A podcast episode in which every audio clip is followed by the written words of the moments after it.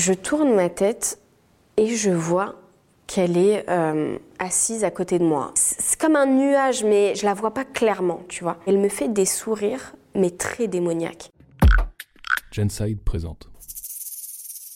Je suis en Tunisie, plus précisément à Djerba. C'est le mariage de ma cousine. On se pomponne, on se met au max, on se met sur notre 31. Je vais au mariage, ma robe rouge, je suis là. Tout se passe très bien, on s'amuse, on passe une super soirée, on rentre tard. Le lendemain, euh, donc je vais chez ma cousine, je lui dis encore toutes mes félicitations et tout machin. Et elle me dit mais euh, Cam, t'as fait sensation au mariage hein j'ai dit comment ça? Elle me dit bah je sais pas, les gens ils sont là à demander c'est qui cette fille avec la robe rouge et tout et tout. Bref, j'oublie l'histoire, je continue mes vacances tranquillement. Peu de gens vont me croire, mais je suis chez ma tante. Ça fait déjà deux semaines que je dors dans la même pièce. Je vais pour dormir, c'est le soir. J'éteins, je vois un truc comme un, tout petit lutin courir très vite dans la pièce. Je me dis euh, c'est quoi ça? Je dis Bélec, t'es arrivé t'es fatigué. Euh, il y a un autre petit lutin. Je sais pas ce que c'était, mais c'était un tout petit truc. Noir, tout noir. Tac, tac, tac, passe dans la chambre. Là, frérot, en 30 secondes, je suis dans le salon. Il y avait que mon cousin devant la télé. Il me dit Qu'est-ce qui t'arrive? Je suis paniquée. Je lui raconte. Euh, je viens de voir des trucs chelous alors que ça fait deux semaines que je dors là, j'ai rien vu. Il me dit, je te crois, tu sais quoi, reste là sur le divan, moi je regarde la télé, endors-toi, je veille sur toi. Moi je m'assoupis tant bien que mal, je suis pas toute seule dans une chambre noire, donc euh, tranquille. Le lendemain, il vient me voir, il me dit, ça va, t'as bien dormi, t'as rien vu et tout. Ça m'a fait plaisir parce que je me suis dit, il va me prendre pour une folle. Je lui ai dit, non, j'ai rien vu, tout s'est bien passé. Il me dit, bah voilà, peut-être t'étais fatiguée. Ça a été le début du cauchemar. Je termine mes vacances, il me restait quelques jours. Là, c'est plus des petits trucs qui courent comme ça. Là, c'est euh, une entité très lourde qui commence à prendre de la force. Je la vois pas, mais je sens que c'est une femme. Mais au début, je je n'ai pas tout de suite vu que c'était une femme. Je voyais un truc bizarre, un truc noir, euh, vaporeux. C'était comme de la fumée, de la fumée noire, tu vois. Je sentais elle dégager un truc tellement mauvais. Je savais exactement où est-ce qu'elle était dans la pièce. Et elle se mettait souvent dans les coins des pièces. À ce moment-là, je crois clairement que je suis, euh, je suis complètement folle ou je suis fatiguée, je sais pas ce qui se passe, mais j'en parle à personne parce que je sais très bien qu'on va se dire celle-là, elle a vrillé. Je prends mon avion, tranquille, je rentre chez moi, il n'y a pas grand monde, je m'assois à côté du hublot et tout. Je sens que l'ambiance de l'avion change. Je tourne ma tête et je vois qu'elle est euh, assise à côté de moi. C'est comme un nuage, mais je la vois pas clairement, tu vois. Elle reste à côté de moi et elle me fait des sourires, mais très démoniaques.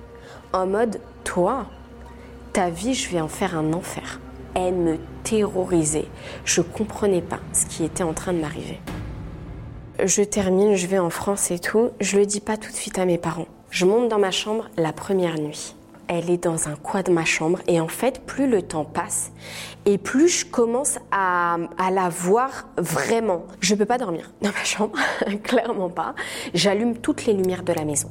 Je descends, je dors sur le canapé qui est collé à la chambre de mes parents. Un mois passe incapable de monter dans ma chambre. Je n'arrive pas à dormir la nuit, je fais que des cauchemars. Je rêve que d'elle. Vraiment, c'est une entité, elle puise toute mon énergie et plus le temps passe et plus elle commence à avoir de la force. Quand elle est là, tu peux même pas me parler. Moi, je suis plus là. Moi, je pensais que j'allais finir ma vie avec elle. Hein. Jamais je me suis dit que quelqu'un va pouvoir la faire partir. Elle était trop puissante. Et elle prend de la force aussi. Elle commence à bouger les choses. Je suis dans mon salon, je dors plus dans ma chambre. La télé est éteinte. Je suis sur mon téléphone je vois la télé qui s'allume et euh, c'est le truc euh, neige, tu sais. Première fois, je me dis, je suis peut-être assise sur la télécommande. Je regarde la télécommande, elle est posée sur la table de nuit, là, là, comme ça, la table du salon, comme ça. Je sais que c'est elle. Je lui parle parce que je commence à lui parler. Je lui dis, tu me fais pas peur. Je prends la télécommande, j'éteins la télé. Et pourtant, je suis en flip total à l'intérieur de moi. Je reviens sur mon téléphone comme si de rien n'était. Elle rallume la télé juste après. Je crie maman, maman. Elle est juste à côté, elle arrive. Je pleure, je dis maman, elle est là, maman, elle est forte, maman, maman, je suis dans la merde, maman, maman. Elle dort à côté de moi. Elle dort à côté de moi toute la nuit. Ma mère, elle commence à voir que c'est plus la même euh, Benji qu'elle connaît, tu vois, la même fille. Ma mère, je lui raconte ce que je suis en train de voir, je lui décris exactement ce que je vois. Ma mère, elle appelle un imam. Ma fille, elle est en train de vivre un truc bizarre avec un djinn et on sait pas ce que c'est. Il dit à ma mère, passez-moi votre fille. Moi, je lui dis non, il me parle pas. J'ai envie que ça passe, tu vois, vas-y, on appelle cet imam pour faire plaisir à ma mère, mais j'y crois zéro. Elle dit, mais, euh, tu peux pas dire ça comme ça et tout. Je dis, non, je veux pas lui parler. Elle dit, je suis désolée, vraiment, elle, veut pas. Il me dit oui, oui, je l'ai entendu. C'est pas grave. On va faire un petit truc, mais elle risque d'avoir très très froid. Donc ramener une couverture, ramener même une bouteille d'eau. L'imam, il est là au téléphone, il commence à réciter du Coran, il commence à dire des choses et tout. Au début, il s'adresse à moi, mais moi, je veux clairement pas qu'il m'adresse la parole. J'étais hyper agressive vis-à-vis de lui. Donc il commence à s'adresser à ma mère et ma mère fait l'interlocuteur. Votre fille va commencer à avoir froid, donc n'hésitez pas à lui mettre euh, la couverture sur elle. Au début, j'ai eu chaud après, tout de suite, la seconde d'après, j'ai eu extrêmement froid, je claquais des dents. Ça a duré à peu près, allez, 40 minutes, une heure. Il demande à ma mère qu'elle me dise de dire La ilaha illallah, ça veut dire euh, je n'atteste qu'il n'y a que Dieu, que Allah, etc. Donc ça c'est dans notre religion musulmane. Donc moi je le dis, sauf que je dis la, la, la, la. La, ça veut dire non en arabe. Ma mère elle me dit mais dis-le. Je dis, mais euh, maman, tu vas pas commencer à m'énerver. Ça fait 15 fois que je le dis. Elle me dit, mais non, tu dis là, là, arrête de dire non, dis-le. Et moi, je vous jure, j'avais l'impression de dire la ilaha illallah. Je faisais que dire là, là, là, là. Et donc, on a répété, on a répété jusqu'à ce que je le dise.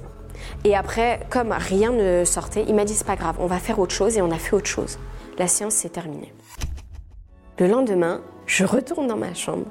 Première nuit, mes parents choqués. Ok, on la laisse. Le lendemain, je redescends. Ma mère, elle me dit même pas bonjour. Elle me dit alors? Je lui dis, euh, je la vois toujours. Je la vois, mais elle me fait plus peur. On dirait, j'ai repris le dessus sur la situation, tu vois. Quatre jours après, elle était plus du tout là. Je la sentais plus. Et là, je commençais à revoir la vie en rose, reprendre le sourire. Ma mère, elle reconnaissait sa fille, tu vois. Je commençais à reprendre goût à la vie. Mais j'avais tellement peur qu'elle revienne. Vraiment, j'ai tellement eu peur que cette chose revienne dans ma vie. Et du coup, euh, ma mère a demandé à l'imam pourquoi ça arrive, ma fille elle était très bien et tout. Et l'imam a juste dit euh, votre fille a eu l'œil, a eu le mauvais œil. En fait, euh, le jour de ce mariage, il y a quelqu'un qui m'a jeté le mauvais œil. Alors le mauvais œil peut se jeter de différentes façons. Là, je pense que clairement quelqu'un me voulait du mal a clairement eu de la jalousie vis-à-vis de moi, c'est qui elle, d'où elle débarque. Pour moi, je suis sûre que quelqu'un a fait de la, sorcellerie parce qu'un truc aussi puissant, c'est pas possible, ça c'est pas anodin, tu vois. C'était ma pire expérience paranormale.